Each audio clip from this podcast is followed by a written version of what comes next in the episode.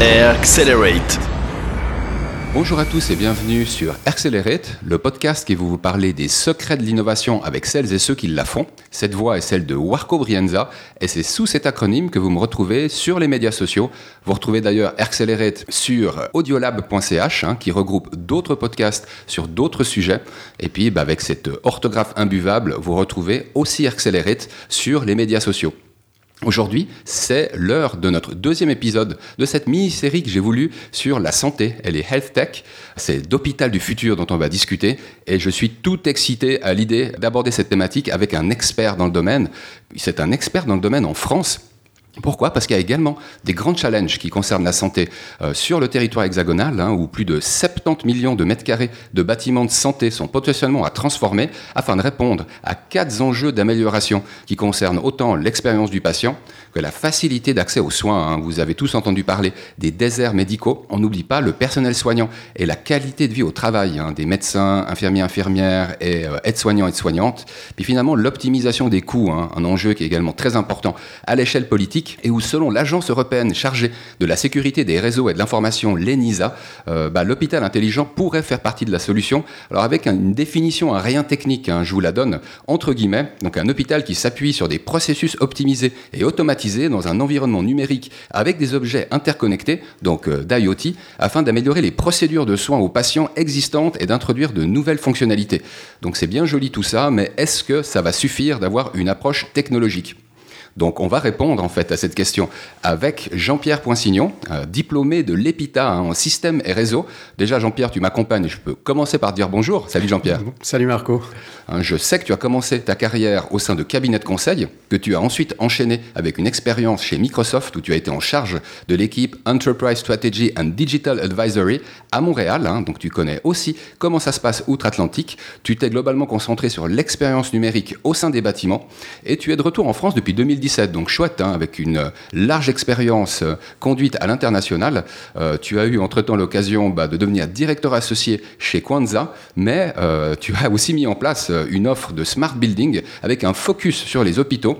Et puis finalement, bah, tu as un projet dans les tuyaux de Wise Factory, ça on en parlera plutôt en fin d'interview. Et puis tu es également coordinateur régional de la Smart, Business, la Smart Building Alliance Île-de-France en tant que membre de la commission Smart Hospital R2S for Care. Donc ça fait quand même un sacré, sacré tableau. Et puis ce que je me demandais, parce que je trouve ce qui ressort en fait de ce parcours, c'est que tu as euh, construit des ponts hein, entre euh, la technique, la data et les bâtiments. Et je me suis demandé d'où venait cet intérêt. Parce qu'il y a une belle cohérence en fait dans ton parcours à ce sujet. Alors, c'est à la fois des, intérêts que, j'ai toujours eus et puis aussi euh, de la chance. Euh, j'ai toujours été passionné d'architecture et de design et je dois t'avouer que euh, si j'avais eu la, possibilité à un moment de ma carrière, j'aurais choisi de faire une école d'architecture. Mais malheureusement, ben, les choses ne se sont pas passées comme ça et puis je me suis retrouvé dans la technologie qui était le sujet où tout le monde voulait aller et donc j'ai commencé à travailler pas sur les sujets qu'on appelait à l'époque l'informatique de, de gestion, mais vraiment l'informatique pour l'industrie. Donc c'était tout ce qui était réseau, réseau industriel, euh, transmission de données, etc. Et donc j'ai rejoint Epita où j'ai fait une formation autour des réseaux et des systèmes. Et très rapidement, euh, j'ai eu l'occasion de travailler dans les infrastructures et dans l'interconnexion, en fait, les premières interconnexions qu'on avait entre les ERP de production et les chaînes d'assemblage ou euh, les, les chaînes de logistique. Et donc dès le début de ma carrière, j'ai toujours eu ce lien entre la technologie et euh, l'informatique. Par exemple, euh, sur un de mes tout premiers projets, on a, avec euh, mon équipe, entièrement construit la solution informatique de l'usine Smart, qui était à l'époque à Ambar, en France. Donc les véhicules. Hein. Les véhicules, où d'ailleurs j'ai beaucoup collaboré avec la Suisse, puisqu'il y avait Swatch qui était mhm. un, des gros partenaires du, projet à ce moment-là. Et globalement, on est parti d'une feuille blanche en disant, voilà, on a une usine, mais cette usine, elle va plus fonctionner comme les autres usines fonctionnent avant. On va avoir des lignes d'assemblage, on va avoir des euh, partenaires un petit peu partout sur le territoire français et allemand qui vont ramener des pièces. Et en fait, on va aller depuis le Smart Center, décomposer la voiture telle qu'elle a été commandée par le client. À partir de cette décomposition, on envoie des ordres de fabrication à chacun, on envoie des ordres de transport euh, aux gens qui s'assurent de la logistique. Et en fait, dans l'usine, tu n'avais quasiment aucun espace de stockage. Tu avais les semi-remorques qui arrivaient, qui, qui se mettaient euh, sur les quais de déchargement. Et en fait, il y avait des robots qui amenaient tout directement des quais de déchargement à l'usine de montage de la Smart. Et après, ça a continué. J'ai aussi fait des choses comme ça pour Sainsbury's euh, en UK sur des gros entrepôts automatisés. Et puis petit à petit, j'ai eu la chance de commencer à travailler euh, dans, les hôpitaux. Il y a eu une première expérience toujours euh, en Angleterre avec le, NHS qui commençait en fait à faire un lien entre euh, la gestion des, arrivées et puis le, traitement des, des ambulances, puisqu'ils sont responsables à la fois des ambulances et à la fois des, hôpitaux. Et puis petit à petit, au travers de, mon expérience et de, la façon dont ma carrière a évolué, tout en restant quelqu'un plutôt de, de l'IT au départ, j'ai beaucoup travaillé sur les approches notamment au travers de la neuroarchitecture, qui a été un sujet qui m'a passionné, au travers du polysensoriel. Et très très vite, on est arrivé à faire le lien entre les deux. Et j'ai eu la chance, dans le cadre de, de, mon, de ma collaboration avec Microsoft, les cinq ans que j'étais en Amérique du Nord, de travailler sur un très gros projet sur un institut qui traite euh, les, les, cancers des, des, jeunes enfants, les cancers graves des, des, jeunes enfants. Et on a beaucoup travaillé sur ces démarches de, de polysensoriel, de neuroarchitecture, où en fait on a réussi pour la première fois à vraiment combiner le digital et le physique avec des, euh, des choses qui sont assez incroyables. On a réussi à mesurer, par exemple, que en mettant les enfants dans, dans un espace qui était extrêmement reposant, presque un espace de jeu, et qu'on allait leur faire passer un IRM, un peu comme s'ils montaient sur un manège, on était capable de détecter une cellule cancéreuse quasiment 3-4 mois plus tôt. Et bien, globalement, détecter une cellule 3-4 mois plus tôt chez un enfant, c'est euh, multiplier par 10 les chances mmh. de, de, de, guérison, etc. Donc petit à petit, les choses se sont construites. Et puis là, ça fait euh, depuis, euh, depuis que je suis revenu en France, donc depuis 2017, euh, chez Weave et un peu chez OnePoint et puis maintenant chez Kwanzaa, où j'ai vraiment construit une offre et puis euh, un partenariat avec certains acteurs du bâtiment pour avoir une démarche de bâtiment digital natif. Et au travers de cette démarche, ben, on a un gros focus sur l'hôpital, puisque aujourd'hui, on voit bien que dans l'hôpital, il y a une foule de données encore plus que dans un bâtiment classique. On a un modèle d'usage de l'hôpital qui est très différent parce que souvent les gens qui sont les donneurs d'ordre pour la construction de l'hôpital sont les gens qui vont l'exploiter, qui vont accueillir les patients qui vont devoir faire en sorte que ça fonctionne correctement. Donc on a en fait une convergence de l'ensemble des données autour d'un modèle qu'on est en train de construire qui va permettre de créer une expérience et qu'en fait le, bâtiment va être au service de l'expérience et pas seulement un bâtiment connecté. C'est bien de le connecter, mais s'il n'apporte pas une meilleure expérience aux patients, aux soignants, aux visiteurs, aux exploitants, ben globalement, l'interconnexion va pas servir à grand chose. Eh ben, restons justement sur le Smart Hospital ou hôpital intelligent et merci pour euh, nous avoir dressé un tableau où on comprend que tu as eu de multiples expériences, alors intersectorielles, mais également entre différents pays. Et je pense que ça peut vraiment nourrir la réflexion de SBA en France on reviendra tout à l'heure sur euh, la Smart Building Alliance. Avant ça, je voulais te donner une autre définition de l'hôpital intelligent. Cette fois, elle a été donnée par Enguerrand Habran, qui est le directeur de la recherche et d'innovation pour la Fédération hospitalière de France. À nouveau, j'ouvre les guillemets. Le Smart Hospital est un établissement capable d'analyser la santé des populations sur son territoire pour ouvrir les services de prévention et de santé les mieux adaptés qui répondent aux besoins locaux réels. J'ai trouvé cette définition intéressante parce qu'elle inscrivait la notion d'hôpital intelligent dans une région et donc dans un écosystème. Je me suis demandé si tu t'y reconnaissais et si oui, de quelle manière. Alors, je, partage totalement son point de vue et euh, je, pense que c'est euh, la, vision que les pouvoirs publics devraient porter aujourd'hui. Euh, dans la démarche qu'on qu propose et puis dans la façon dont on a construit la norme R2S for Care, dont on parlera tout à l'heure avec dans, la suite de cet échange, on, a vraiment réfléchi à un hôpital qui est pas simple simplement un objet au milieu, au milieu de nulle part. On veut que ce soit un, un élément fédérateur d'un écosystème mmh. de santé. Et donc l'idée derrière tout ça, pour que l'hôpital devienne un élément fédérateur de santé, il est à deux niveaux. Il faut qu'il soit effectivement interconnecté, mais pas simplement, il faut qu'il soit capable d'échanger et de partager un certain nombre de choses. Et ensuite, comme c'est, en tout cas en France, très souvent des, des espaces euh, publics où euh, on a des, des règles, notamment du gouvernement, qui permettent de protéger la donnée, etc., on a une notion de confiance de, la part des, gens qui viennent dans les hôpitaux. Et donc, du coup, on peut avoir à cet endroit-là aussi une convergence des données. Parce qu'en fait, faire en sorte que l'hôpital et puis que l'ensemble de l'écosystème de santé sache comment vont les patients, comment vont la population, ben, ça veut dire qu'à un moment donné, on doit partager la donnée.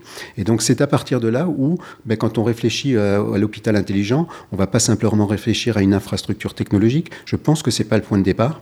Le point de départ, ça va être quel est le modèle de données qu'on va mettre autour de l'hôpital, quelles mhm. sont les données qu'on va pouvoir partager, comment et quelles sont les données qu'on va pas pouvoir partager, et quelle est la valeur ajoutée de la mise en commun de, ces données. Un exemple très simple, hein, si aujourd'hui on est capable d'avoir un lien très fort euh, entre les, services d'urgence euh, sur le terrain, c'est-à-dire les pompiers, etc., et les services d'urgence dans l'hôpital, et qu'on a plusieurs hôpitaux connectés, il y a un grave accident, en fait le système sera capable d'orienter les pompiers directement vers les, les bons hôpitaux automatiquement sans qu'il y ait une perte de temps humain. C'est d'ailleurs ce que Calypse fait hein, sur euh, l'intelligence artificielle. Ils sont capables de planifier et d'aider sur la planification de tout ça. Globalement, c'est vers ça qu'on doit tendre, c'est-à-dire l'hôpital qui devient un écosystème de santé au travers de la valorisation de la donnée, de l'intelligence artificielle, avec les technologies qui sont juste un moyen de porter l'expérience et qui ne sont pas un objectif en mhm. soi. Et je profite hein, pour ceux qui auraient loupé cet épisode. Donc Calypse, une société suisse qui a développé euh, la solution d'IA Calypsania qui permet d'anticiper les flux patients, ce qui rend pas mal de services à un hôpital public qui, par exemple, a un service des urgences, mais pas que.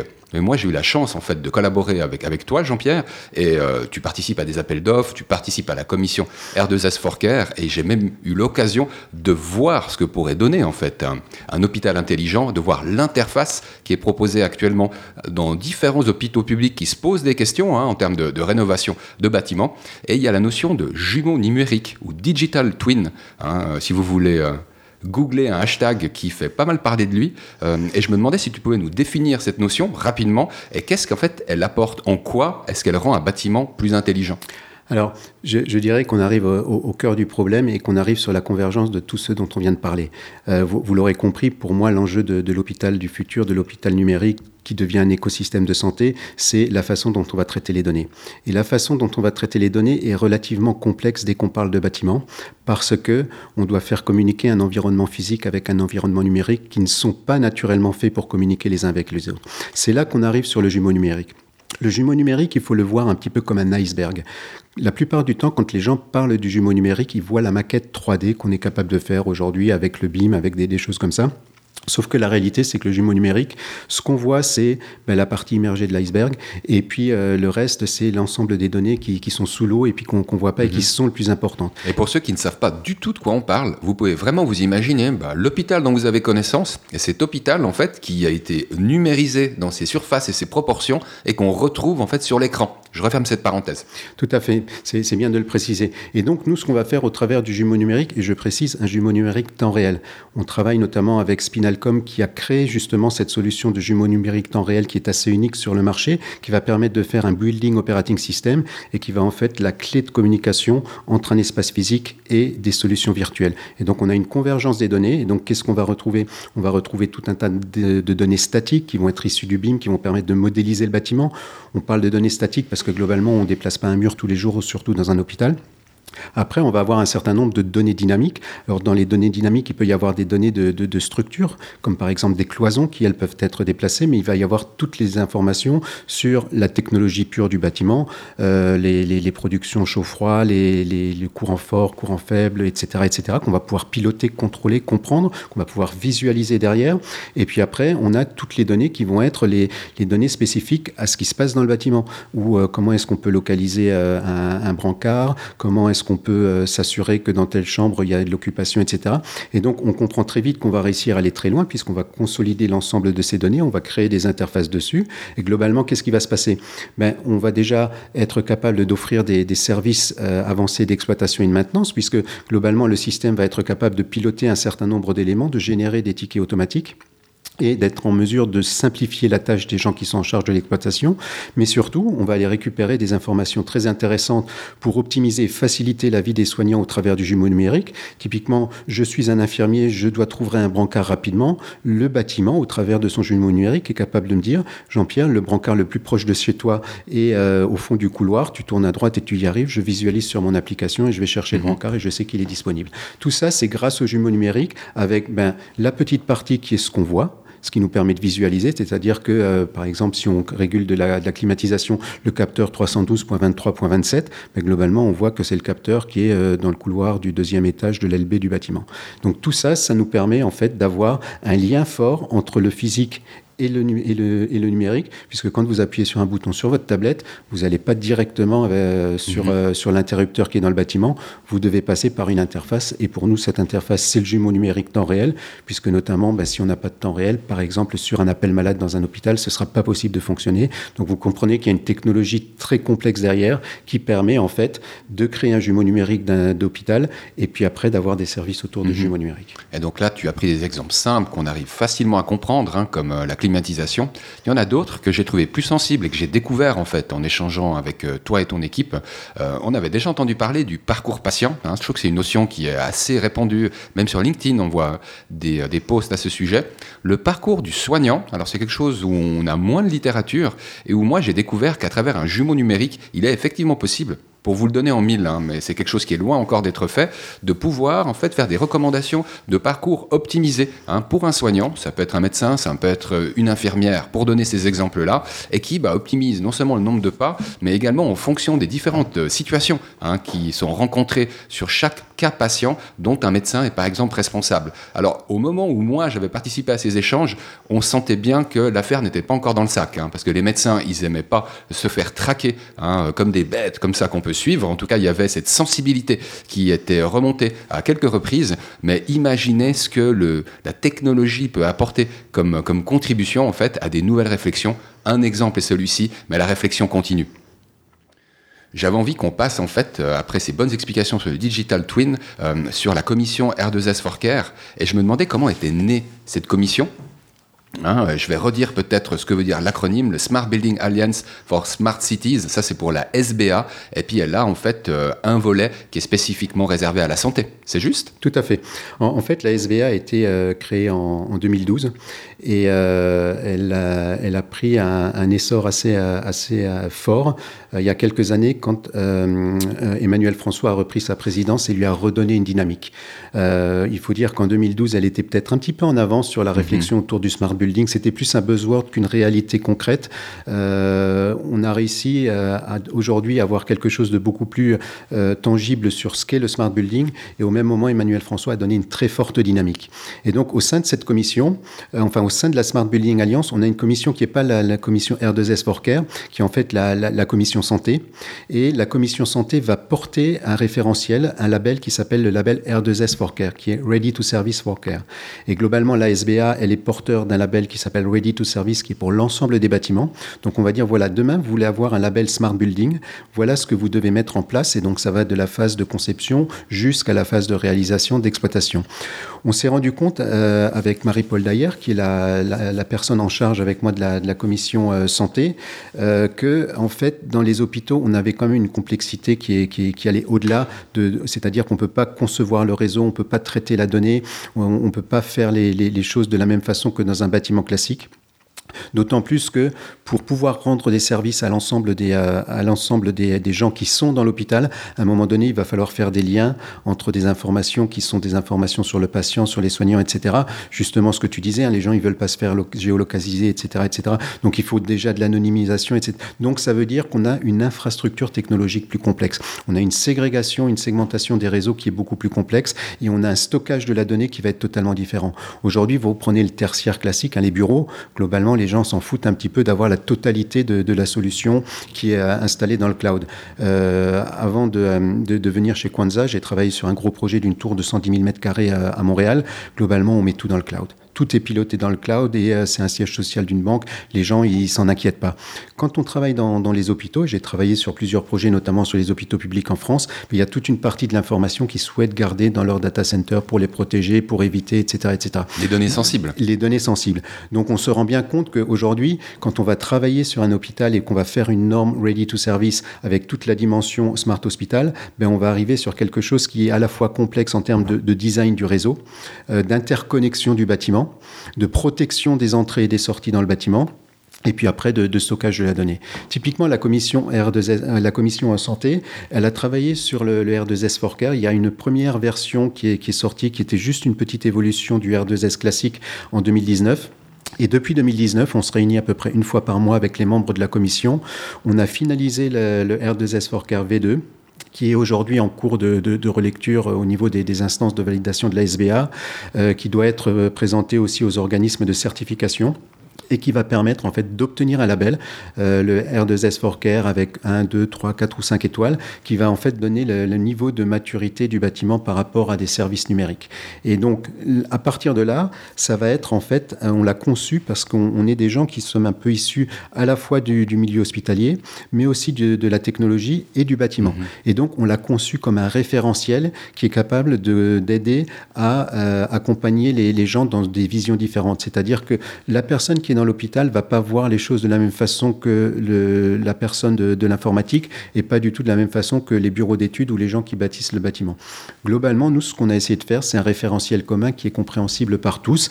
Et euh, aujourd'hui, on est euh, en mesure d'arriver sur ce référentiel pour pouvoir en fait accompagner les, gens dans le déploiement. Et je le vois au travers des, offres auxquelles euh, j'ai la chance de, de, répondre, notamment avec, avec Aya, un grand cabinet d'architectes avec lequel je travaille, c'est que ben, les, les, les Les donneurs d'ordre en France, ils disent voilà, aujourd'hui dans notre projet, euh, on attend des architectes que vous intégriez le digital. Donc on revient sur ce que je vous disais au départ, hein, de concevoir un bâtiment digital natif et de faire en sorte en fait que le bâtiment soit un peu comme une voiture ou un avion. Le digital est là dès la conception, mais en intégrant un certain nombre de normes, il faut être aligné sur ce que recommande Open, la, directive du ministère de la Santé et des Solidarités, et aujourd'hui nous demande d'avoir les socles qui permettent d'avoir la certification R2S for Care. Donc aujourd'hui, le travail qu'on mène euh, chez Kwanza avec nos partenaires, euh, ben, c'est justement d'arriver à un construire un modèle de données qui va être un modèle de données pérenne et évolutif pour les hôpitaux en relation avec Open et euh, avec R2S for Care.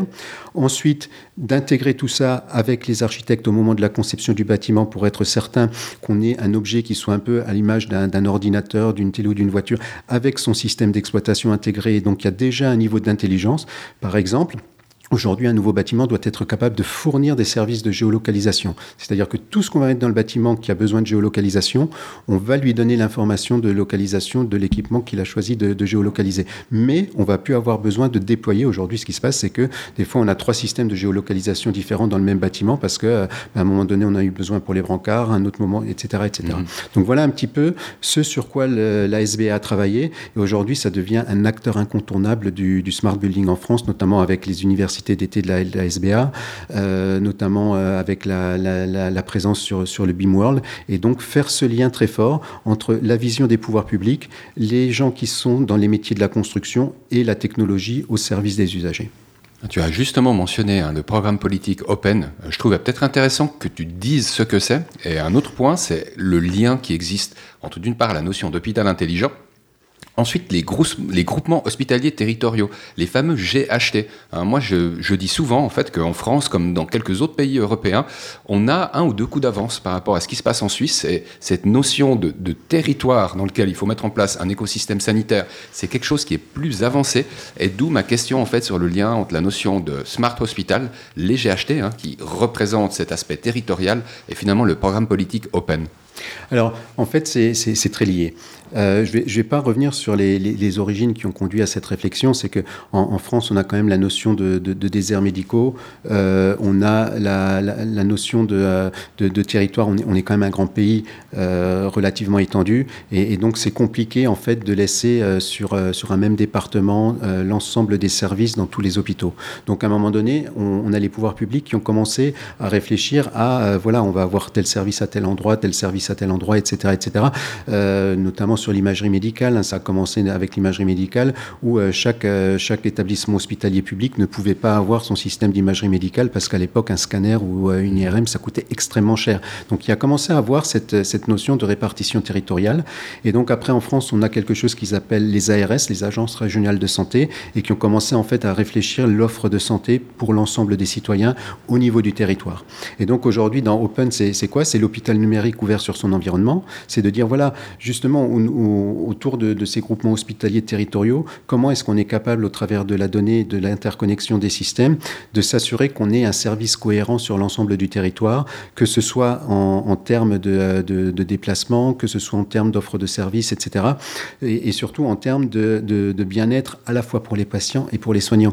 On parle énormément de bien-être dans, les bureaux et dans beaucoup d'espaces. C'est vrai que c'est très important. Mais ce qu'il faut comprendre, c'est quand on parle de bien-être pour un patient, globalement, ça veut dire que euh, ben, il va guérir plus vite, euh, que euh, les, traitements vont être plus efficaces. Je veux dire, il y a un impact sur le, traitement en tant que tel. Le bien-être du patient fait partie du, traitement en tant que tel. Donc toute cette notion, elle, devient importante. Et donc Open a comme objectif de faire en sorte que cette notion de, GHT, qui a été une, une notion, une notion avant tout administrative au départ, devienne une vraie notion en termes d'offre de soins. Et que les gens aient plus l'impression de se dire, euh, mince, euh, le, la maternité qui est, qui est qui, dans la petite ville d'à côté, elle va fermer, et qu'ils comprennent, ben, non, en fait, globalement, on a tout un, tout, tout un ensemble de choses qui ont été construites.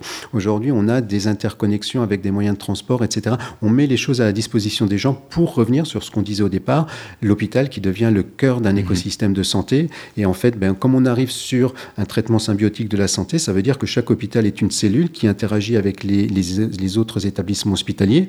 Mais derrière, ça va beaucoup plus loin puisque ça va permettre aussi d'avoir une interconnexion avec les établissements privés. Ça va permettre d'avoir une interconnexion euh, avec les, médecins de ville et les médecins de campagne, avec les, dispensaires, les, infirmières. Et donc petit à petit, au travers du digital, euh, une façon intelligente de partager la donnée et puis de créer de la convergence vers l'ensemble des données des, systèmes, tout en respectant la vie privée de chacun, tout en respectant les normes comme la RGPD, mais on va pouvoir aller beaucoup plus loin dans l'offre de services et dans la qualité du service qu'on va rendre aux uns et aux autres. Et là, le maître mot, c'est interopérabilité. Hein, Tout à fait, ça constitue le socle d'une réflexion euh, ambitieuse, hein, telle que celle que tu proposes et sur laquelle tu travailles activement. Euh, j'avais envie de faire un, parallèle comme ça, en sachant qu'on va, on va conclure à la prochaine question, mais tu as un nom de code pour un projet que je trouve fort intéressant. Pour l'instant, le nom de code, c'est Wise Factory. Puis ce que je me demandais, c'est où est-ce que tu en étais dans ce projet, si tu pouvais nous en dire un petit peu plus.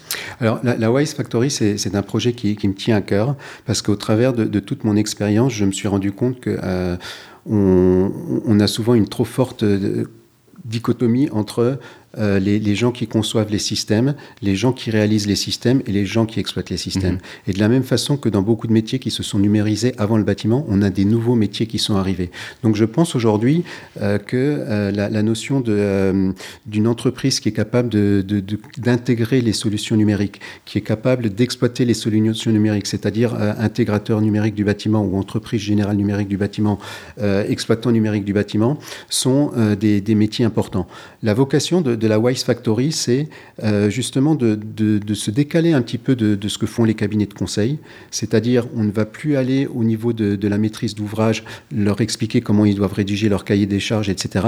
Mais plutôt de rentrer dans le mode de fonctionnement du bâtiment, de s'approcher des entreprises générales, de s'approcher des, des architectes et de leur dire, regardez, aujourd'hui, quand on conçoit un hôpital, globalement, ben, on va dire c'est euh, un certain prix du mètre carré. Mettons 3000 euros du mètre carré, et puis tout le monde est content, ils ont un bel hôpital, souvent avec le réseau, la GTB, etc. Puis après, on se dit, il faut mettre du digital dedans avec des applications, etc. Et puis là, sur un gros hôpital, ils vont dépenser 5, 6, 7, 8 millions pour avoir 15 applications qui vont pas communiquer entre elles, et puis un système de géolocalisation, etc., etc. Donc on se retrouve avec quelque chose qui coûte beaucoup plus cher que prévu parce que ben, il faut faire le digital une fois que le bâtiment est terminé, il mmh. faut relancer des appels d'offres, etc.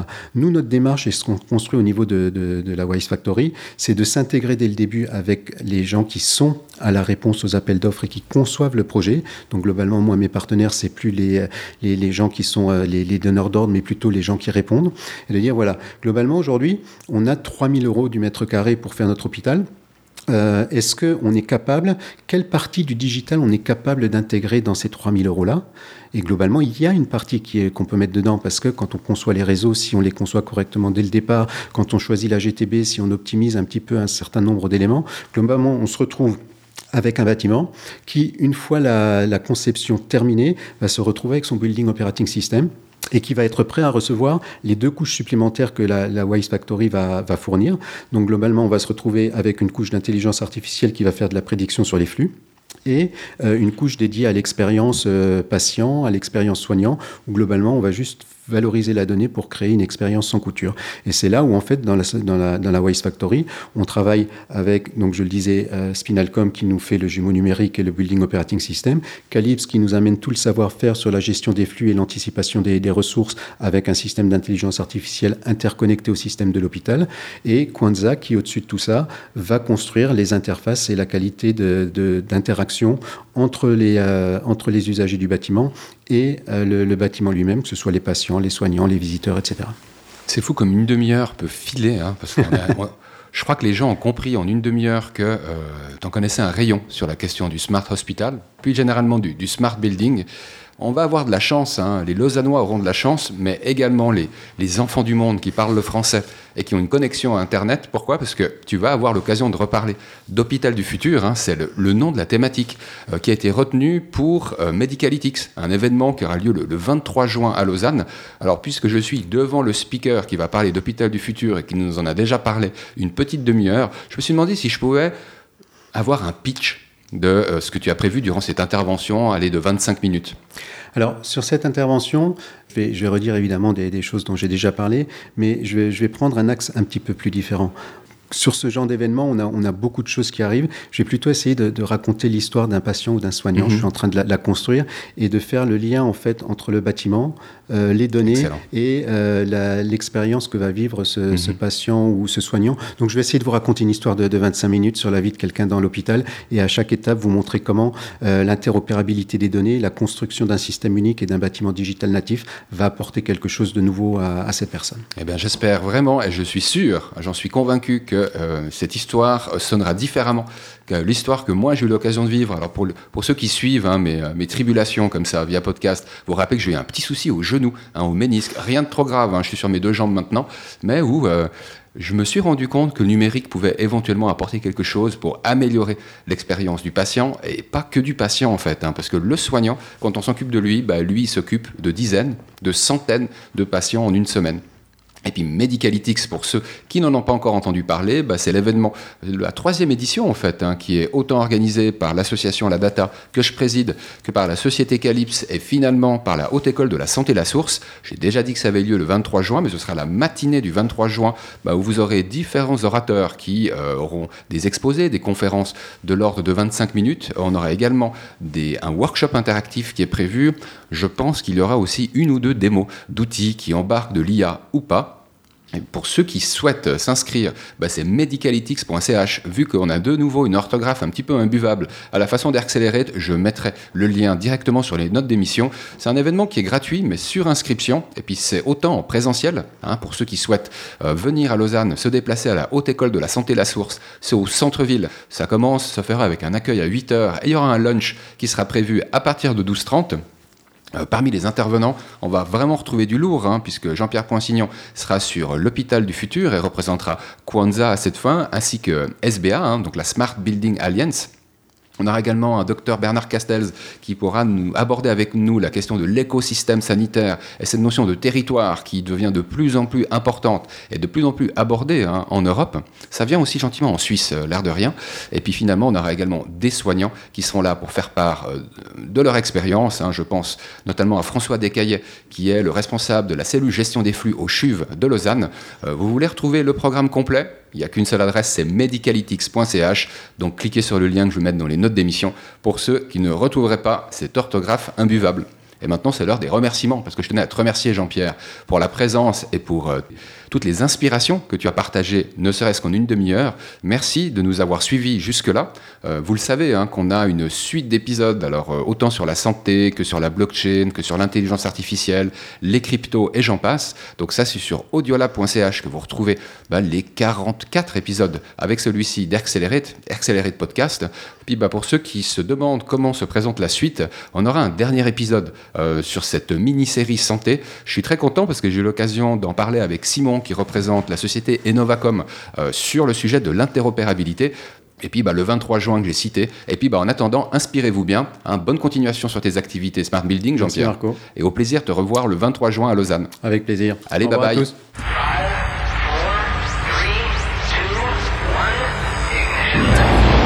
Accelerate,